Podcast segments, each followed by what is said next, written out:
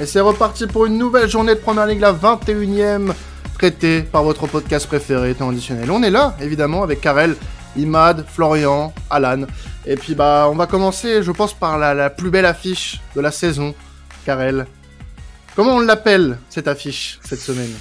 Il y a beaucoup de noms qui sont possibles, voilà, beaucoup de, beaucoup de noms un peu... Euh, ouais, qui, qui vont être un peu désagréables aux oreilles des supporters de Liverpool et de Chelsea. Je suis un supporter de Liverpool, donc je vais pas me faire de mal, je vais pas me tirer de balle dans le pied, je vais pas te tirer euh, non plus sur euh, mes collègues supporters de Chelsea qui, je pense, sont déjà, bah, sont déjà un peu à terre. Hein. Voilà, on ne frappe pas un homme à terre. Et je ne vais pas commencer maintenant, mais c'est vrai que ça va être euh, un, un habituel choc de la première ligue euh, et eh bien cette saison, ça sera un, match entre le 9e et le 10e de Première Ligue. Voilà, un choc, euh, choc pour la 9e place, pour le ventre mou.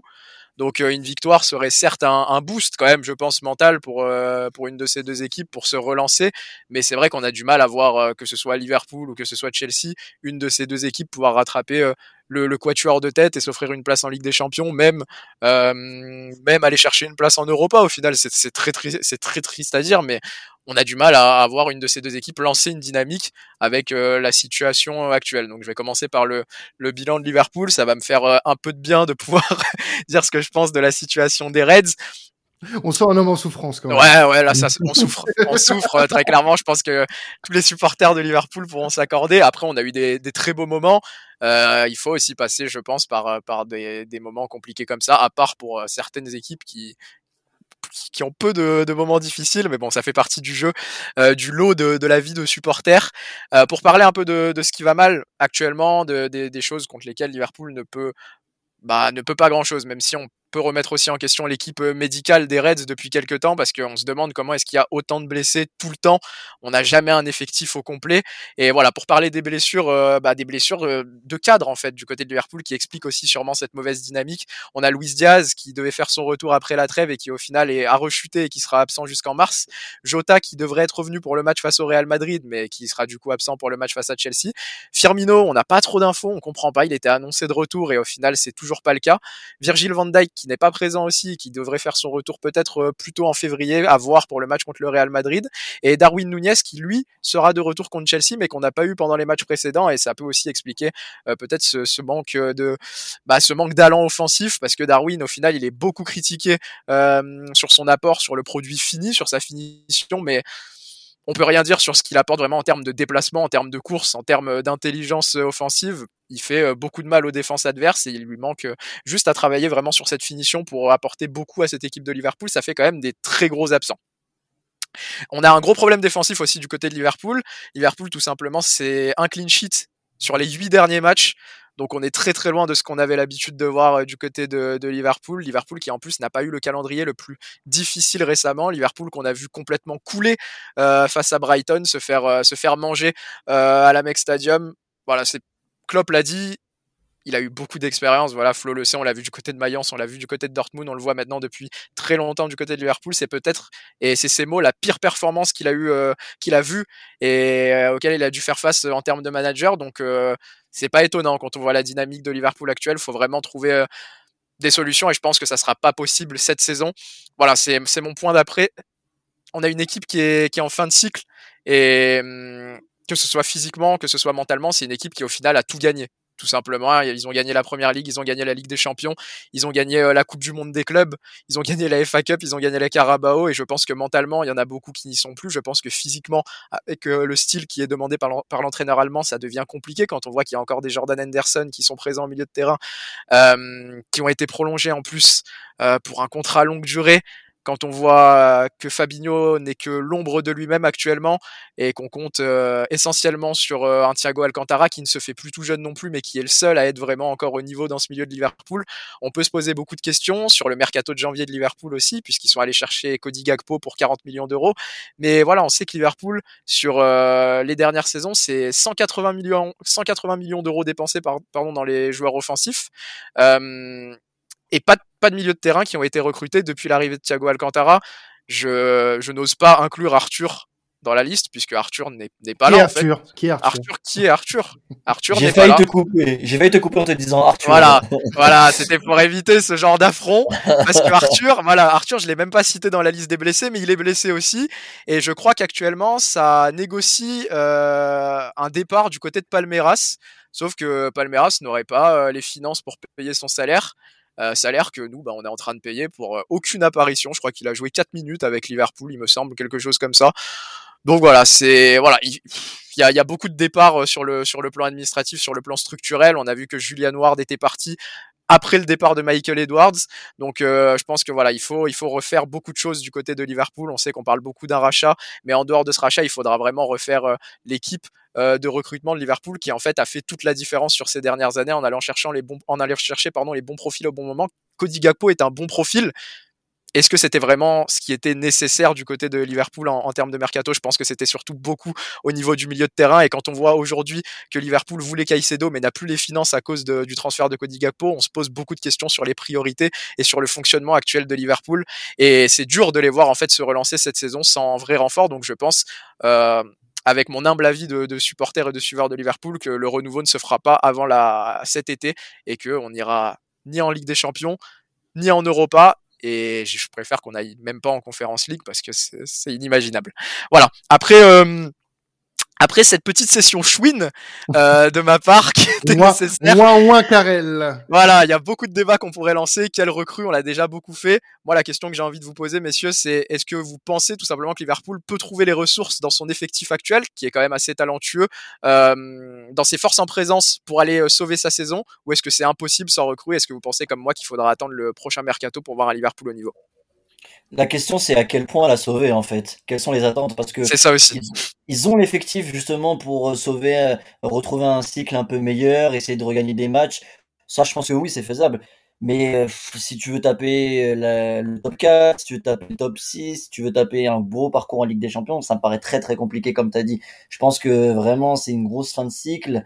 Euh, il y, a, beaucoup, beaucoup, beaucoup de travail à faire à Liverpool et je pense que faire ça comme ça en, cours de saison avec l'effectif euh, actuel, ça risque d'être compliqué. Je pense que ça va être une saison comme on l'a vu par le passé, il y a quelques saisons pour United, euh, même pour Chelsea, même si on les revoit, on va en parler dans quelques instants où ils en sont aujourd'hui, mais il y a eu ces phases de transition d'autres clubs anglais avant. Je pense que ça va être le moment de, travailler dès maintenant la saison prochaine essayer de sauver les meubles un maximum, essayer de grappiller le maximum de points, pourquoi pas une, une place en Europe sans que ce soit forcément la Ligue des Champions, mais ah, ça commence à être très compliqué pour moi pour, euh, Liverpool.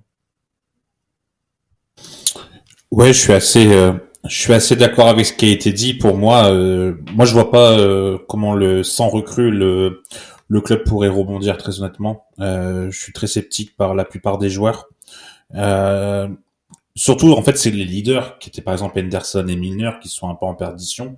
Euh, je trouve qu'ils n'ont pas vraiment été remplacés et c'est une vraie, euh, enfin c'est un, un, vrai défaut pour Liverpool et euh, c'est surprenant de les voir euh, autant couler, je trouve. je m'attendais à ce qu'il y ait un moment forcément il y ait le soufflet retombe, dirons-nous, mais je m'attendais pas à ce que ce soit aussi rapidement et aussi fort. Et et ouais, je suis assez, je suis assez sceptique également sur la continuité avec Jurgen Klopp, qui est pourtant euh, mon entraîneur préféré. Mais euh, j'avoue que là, il a eu un discours en disant euh, qu'il qu'il parlait aux joueurs, mais que les joueurs ne les comprenaient ne comprenaient pas. C'est la première fois que j'entends dire ça, et j'avoue que c'est un peu inquiétant. Donc on va voir, mais moi je pense que sans recrue, ça va être difficile de rebondir. Alors du coup, on va passer quand même à Chelsea puisque là, on a passé une bonne partie sur euh, sur les Reds. Je sais que voilà, ces derniers jours, on a beaucoup parlé de la politique de recrutement de Chelsea, Moudric, Madweke, Badiachil, euh, le mercato estival aussi qui avait fait beaucoup parler. Euh, donc on va surtout beaucoup, beaucoup parler de ça. Quoi.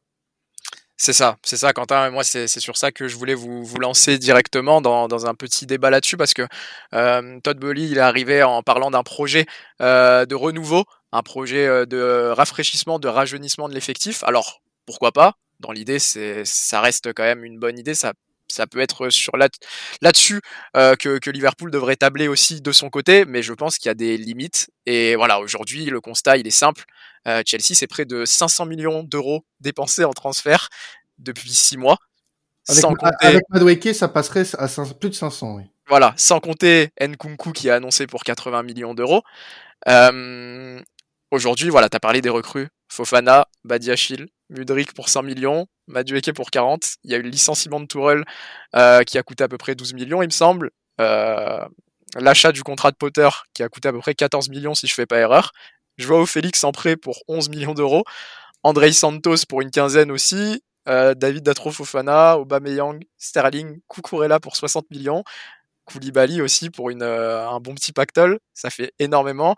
Messieurs, moi ma question elle est simple, est-ce que vous comprenez le projet de Chelsea? Est-ce que vous y voyez un semblant euh, de renouveau intéressant? Ou est-ce que pour vous c'est quand même un sacré sacré foutoir si je puis me permettre? Ah bah c'est plus qu'un foutoir, hein, on s'y retrouve pas. Même Potter, il a pas l'air ravi d'avoir autant de joueurs à disposition.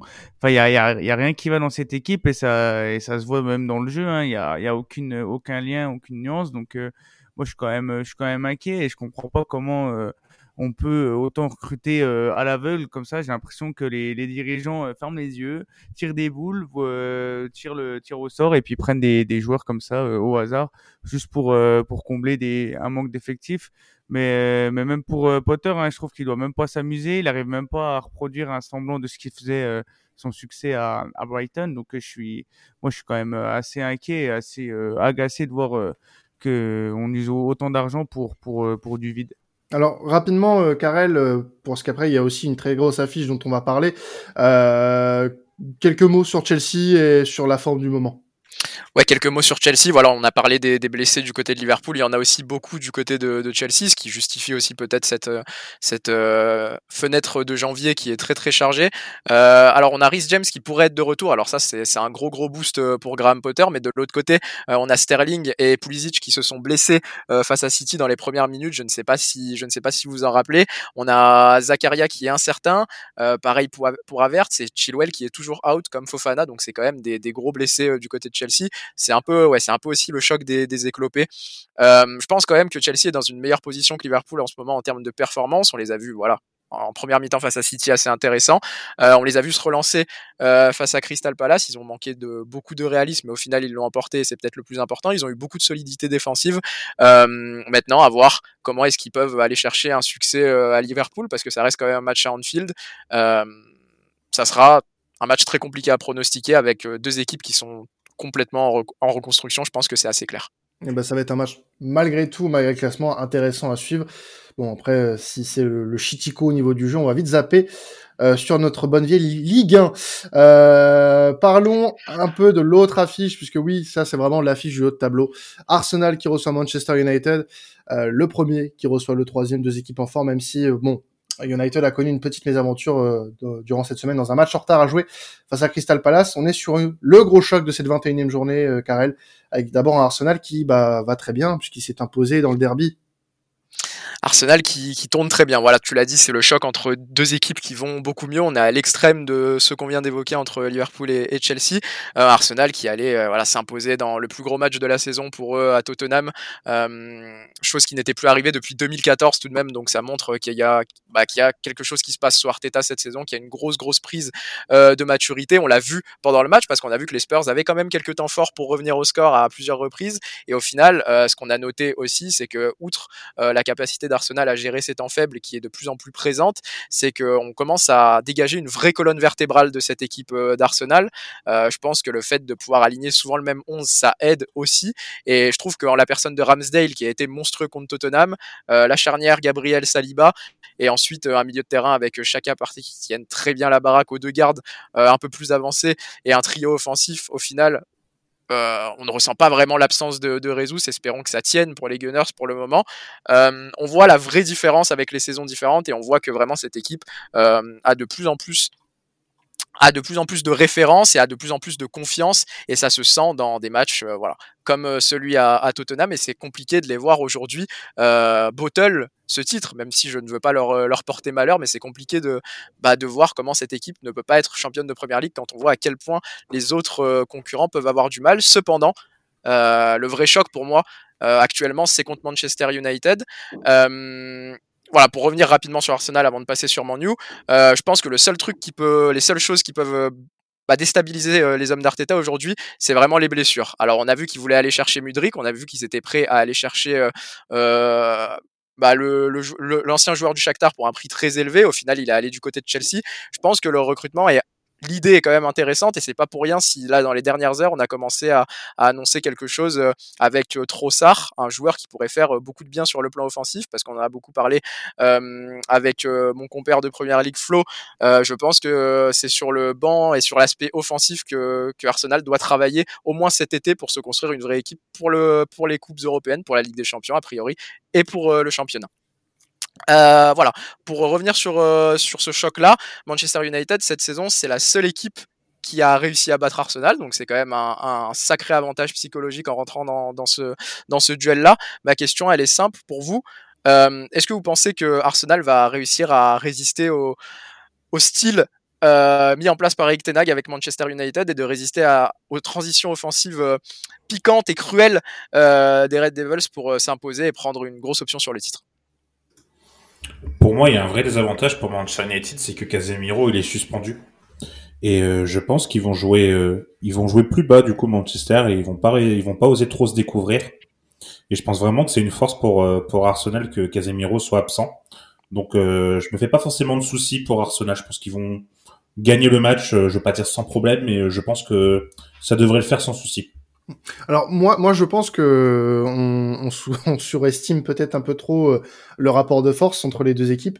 Euh, peut-être que bah en fait Arsenal va avoir un, peu plus de, mal euh, que face à des équipes comme Tottenham, comme Newcastle, euh, dont, dont, on les a vus victorieux récemment.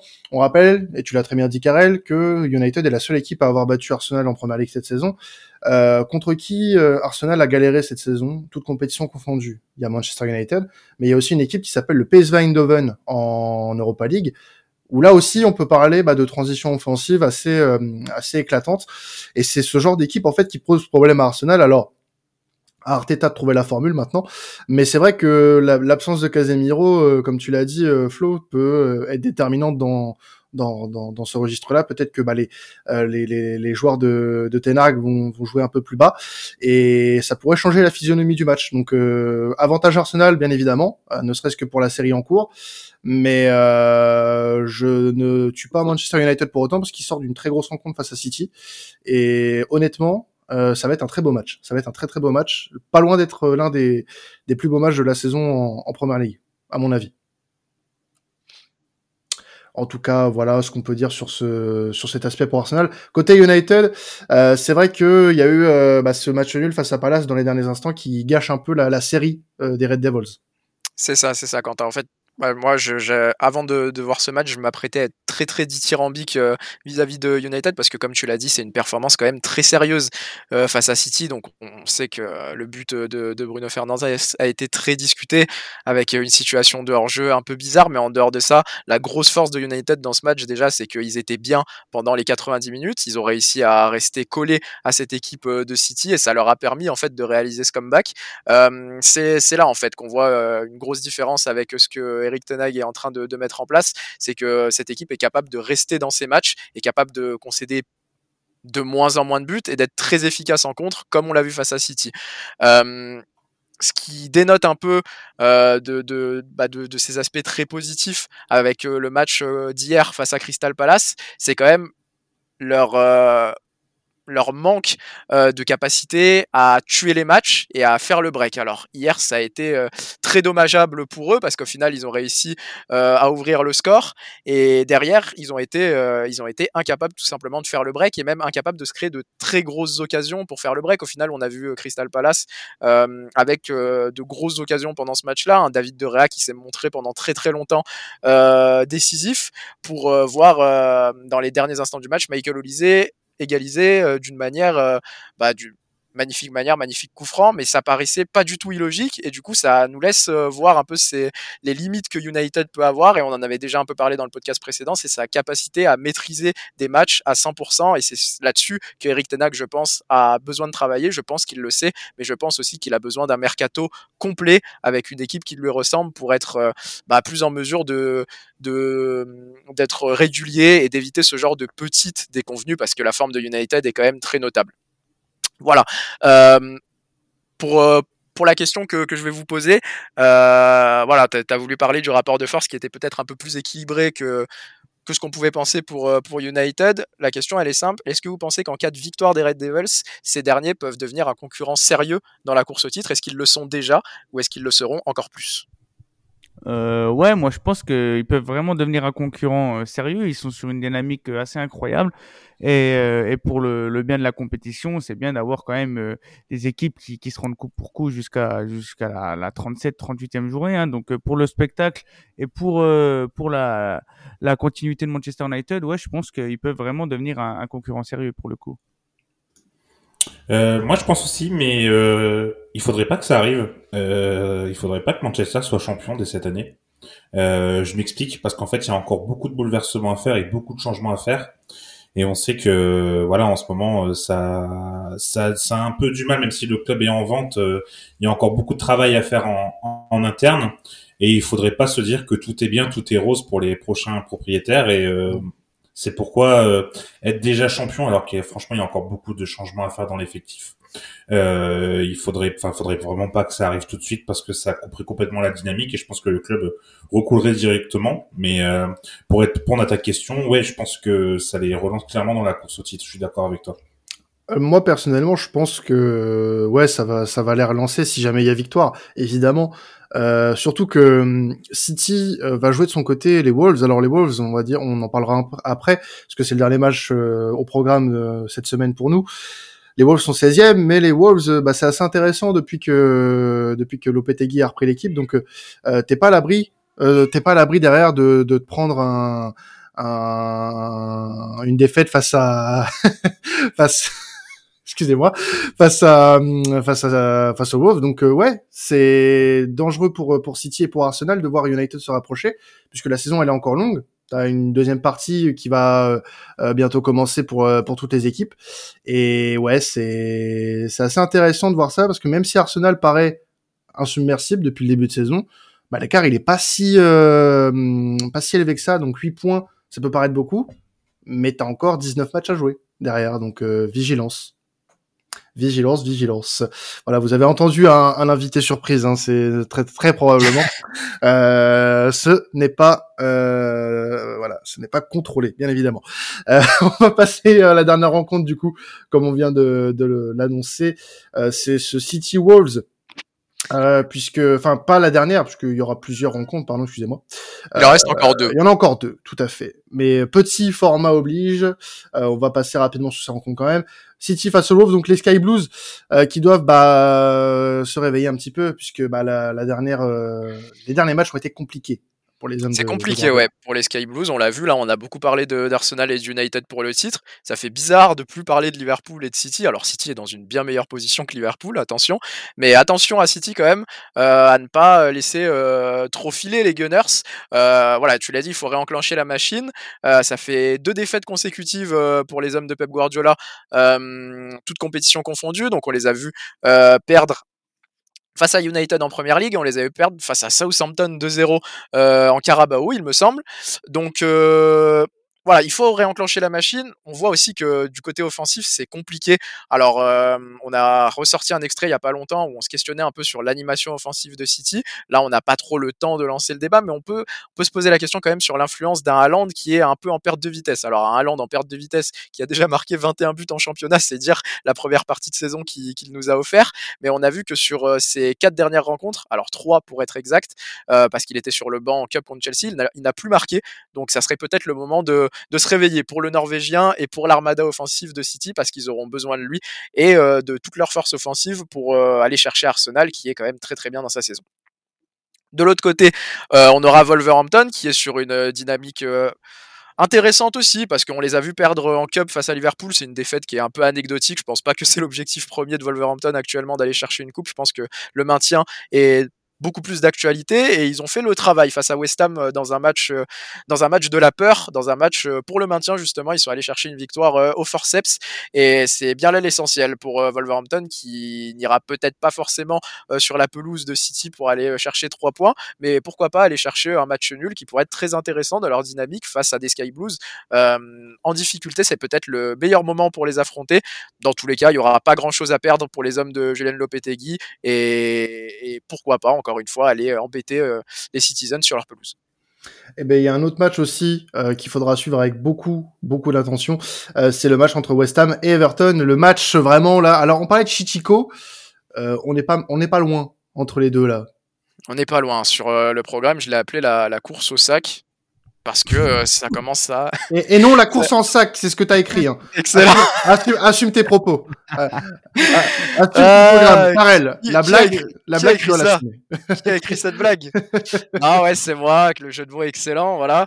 Euh, non, ouais, c'est c'est une forme qui est très inquiétante. Alors, on a beaucoup parlé de Lampard, on va parler aussi de, de Moyes parce que lui, après une très très bonne saison avec West Ham l'an passé, on le voit très très en difficulté et on se demande si ça ne sera pas bah, malheur au vaincu, seul sera, mais malheur aussi pour euh, le coach vaincu après ce match parce qu'on se demandait, on se demande si le sac ne pourrait pas tomber pour Lampard ou pour Moyes en cas de, défaite. C'est un match entre le 18e et le 19e, donc une défaite. euh, bah, enterrerait le perdant forcément, donnerait beaucoup d'avance aussi aux gagnants. Donc euh, ça commence ça commence à être des matchs euh, vraiment euh, couperés pour euh, les deux coachs.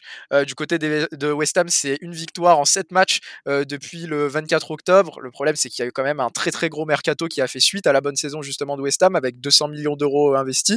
On a des joueurs voilà cadres qui régressent, qu'on ne voit plus trop s'imposer comme Antonio, comme Soucek, comme Cresswell, comme Fornals. Donc c'est des noms qui parlent du côté de West Ham et des recrues au final qui sont très très peu utilisées, qui ne s'imposent pas. On se demande si c'était vraiment les bons choix de profil en la personne bah, de Kerrer. Bon, et euh, c'était discutable dès le début.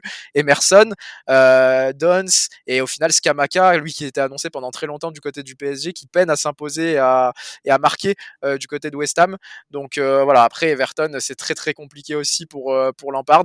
Il y a une grosse pression en plus sur le board et sur les joueurs. Il y a eu de très très gros problèmes dans l'actualité des Toffees avec la PDG, Madame Barrett Baxendale, qui a été menacée de mort comme d'autres employés administratifs et qui du coup ne peuvent plus assister euh, au match d'Everton par souci de sécurité. Voilà, l'ambiance, euh, elle est pesante euh, du côté d'Everton et on se demande si la solution au final, avec toutes les protestations qui sont émises à l'égard du board, à l'égard du coach, ce serait pas tout simplement de licencier Lampard pour essayer de repartir sur quelque chose de plus frais et de sauver la saison des Toffees parce que ça commence à sentir mauvais. On en parle toutes les semaines hein, de Lampard. hein. Exactement, c'est pour ça que je me suis pas trop étalé dessus. On en a déjà beaucoup parlé, on a déjà dit beaucoup de beaucoup de mauvaises choses, mais c'est compliqué. On a du mal à voir comment ça peut être l'homme pour sauver euh, Everton. Après, beaucoup de mauvaises choses, à raison. Hein, A raison aussi, ouais, a raison. Et puis on se demande, Everton, ça fait de- depuis quelques temps quand même qu'ils flirtent avec la zone de relégation. On se demande quand même si, bah, au final, ils finissent pas par avoir ce qu'ils leur pendonnaient depuis quelques temps. Et on se demande aussi si, euh, bah, il leur aurait pas fallu euh, sac Lampard euh, un peu avant. Voilà, tout simplement. Mais on peut se poser la question aussi de est-ce que Everton n'aurait pas besoin d'un petit tour en championship, mine de rien?